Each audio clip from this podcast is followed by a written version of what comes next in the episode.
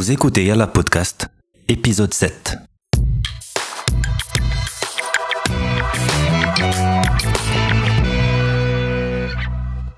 Salam, معكم مهدي ومرحبا بكم في Yalla Podcast. هذه الحلقة est très spéciale pour moi. بحالي بحالكم, on est toujours aussi triste et bouleversé par le décès de notre fils à tous, le petit Ryan. Ma douleur est incommensurable, mais je me devais de lui rendre hommage. En tant que papa d'un garçon de 6 ans, mon cœur a été fondu en deux dès que j'ai appris la tragédie. Et ma gorge zéirate par la tristesse et l'inquiétude pendant les cinq jours très durs et les heures interminables qu'on a tous vécues. Ryan est un ange. Mais au-delà de tout ça, ce qui m'a encore plus marqué, c'est l'empathie et la solidarité de tous les Marocains et étrangers, frères et sœurs dans le monde pendant ces longues heures si dures. Le pauvre Ryan, tafbir, et sa chute a réveillé nos cœurs, a débloqué nos larmes, a effacé nos frustrations, nos conflits, nos rancœurs.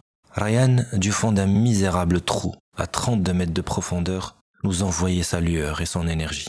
Sa combativité et son innocence ont renforcé nos liens, notre amour pour le bien, notre entraide et notre éternelle fratrie. Bref, Ryan a réveillé en nous notre humanité. Nous avons tous adopté ce petit ange. Nous nous sommes retrouvés face à l'adversité, face à l'acharnement du sort, mais notre foi en Dieu nous a permis d'y croire jusqu'au bout. Et Ryan, grâce à tous les signes qu'il nous envoyait, nous a prouvé qu'il ne faut jamais baisser les bras, qu'il faut toujours continuer à se battre. Il nous a tout simplement montré qu'on est capable, justement, de déplacer des montagnes pour la bonne cause. Vous savez, l'adversité peut aussi être une chose favorable pour l'homme. Elle unit, elle réchauffe les cœurs. L'adversité est tout simplement le meilleur moment pour chacun de nous, de beaucoup apprendre sur lui-même. L'histoire de Ryan, elle maintenant, Anna la vie ne tient qu'à un fil, qu'il faut vivre pleinement et profiter de chaque respiration, chaque clin d'œil, de chaque instant passé sur cette terre.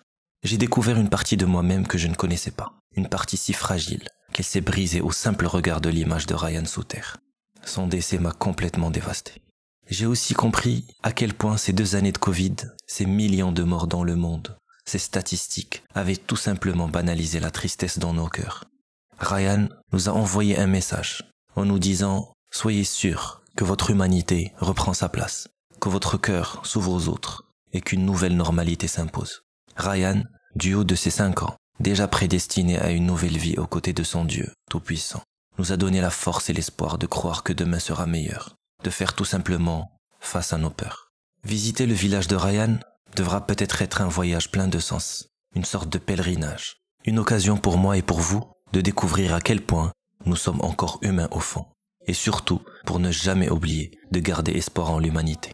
Ryan nous apprend qu'il faut sourire à l'adversité jusqu'à ce qu'elle capitule. Ryan a tout simplement fait capituler la noirceur dans nos cœurs. Il nous a appris plein de leçons et il est parti. Allah Ryan, mon garçon, mon héros. Tu as fait partie de moi pendant cinq jours et tu as emmené avec toi une partie de mon cœur.